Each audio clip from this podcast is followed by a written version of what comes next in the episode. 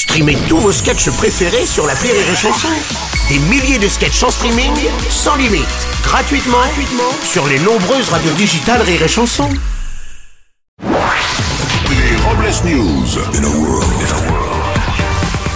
Bonjour, vous êtes sur Rire et Chanson, je suis Bruno Robles, rédacteur en chef des Robles News et de Yoga Magazine pour ceux qui aiment avoir la tête dans le cul. Bonjour, je suis Aurélie Philippon et j'attends que l'amour me fasse un signe, comme un motard salu- en saluerait un autre sur une départementale bosselée de Bourgogne-Franche-Comté. C'est beau. Les Robles News.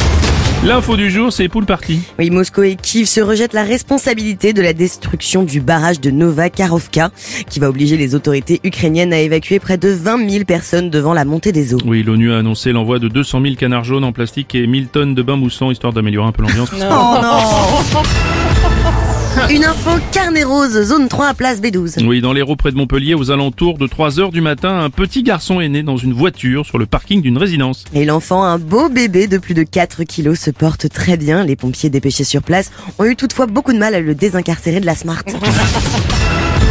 Eh, c'est bon.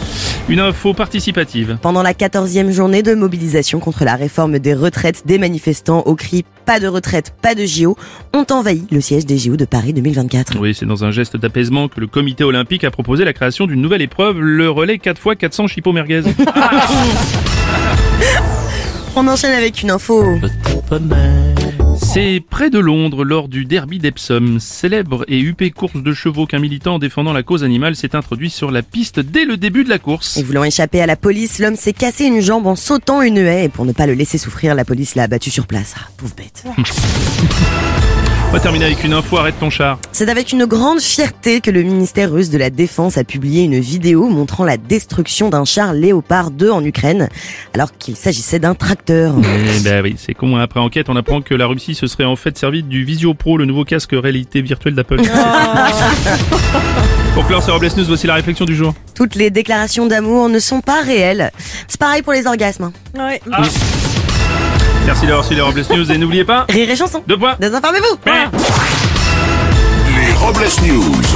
Sur Rire et Chanson. Rire et chanson.